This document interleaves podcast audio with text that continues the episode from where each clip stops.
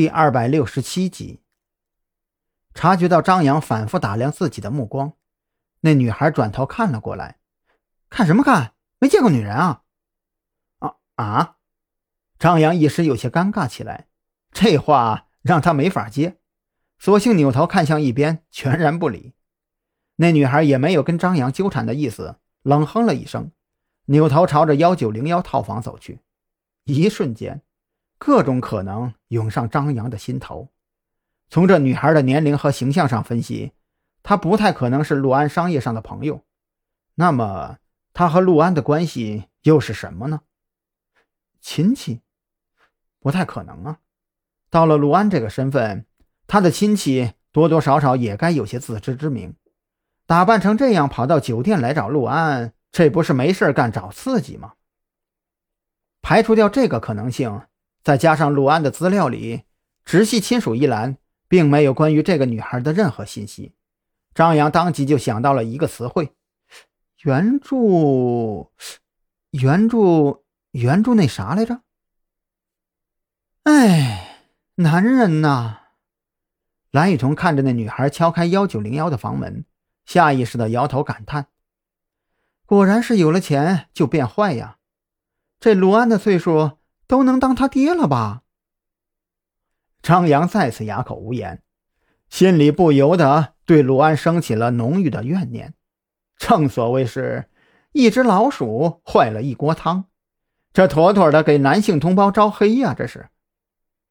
没等张扬想好怎么给蓝雨桐解释，有钱和变坏并不一定是必然关系，幺九零幺房间里面就传出了一阵争吵和玻璃破碎的声音。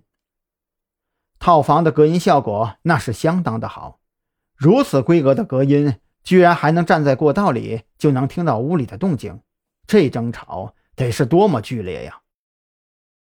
张扬二人没敢耽搁，当即敲响了幺九零幺的房门。这种破事儿本来不该他俩操心的，可问题在于陆安现在是二人的监控对象，如果在监控过程中陆安的人身安全受到威胁，或者萌生其他的任何意外，这都是他俩的失职。房门很快就被保镖打开了，屋里的情形远比张扬想象的更加凌乱，红酒瓶之类的玻璃碎渣满地都是，墙壁上还喷溅着猩红色的液体。若不是那些液体散发出来浓郁的酒精味道，这活脱脱就一谋杀现场啊！陆董事长，你是想要承担刑事责任吗？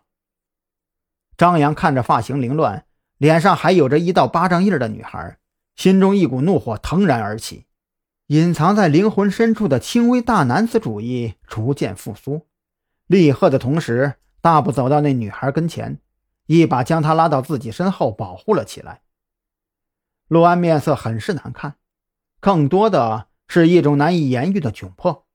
他蠕动嘴唇，想要解释些什么，最终。却是一个字都没有说出口。姑娘，我们是警察，他有没有强迫你？不用怕被他报复，人民警察就是你最坚实的后盾。蓝雨桐看到那女孩脸上的巴掌印，转头看向陆安的目光也变得冰冷起来。女孩捂着脸，被张扬护在身后，耳边传来蓝雨桐的话语，心里不由得起了波澜。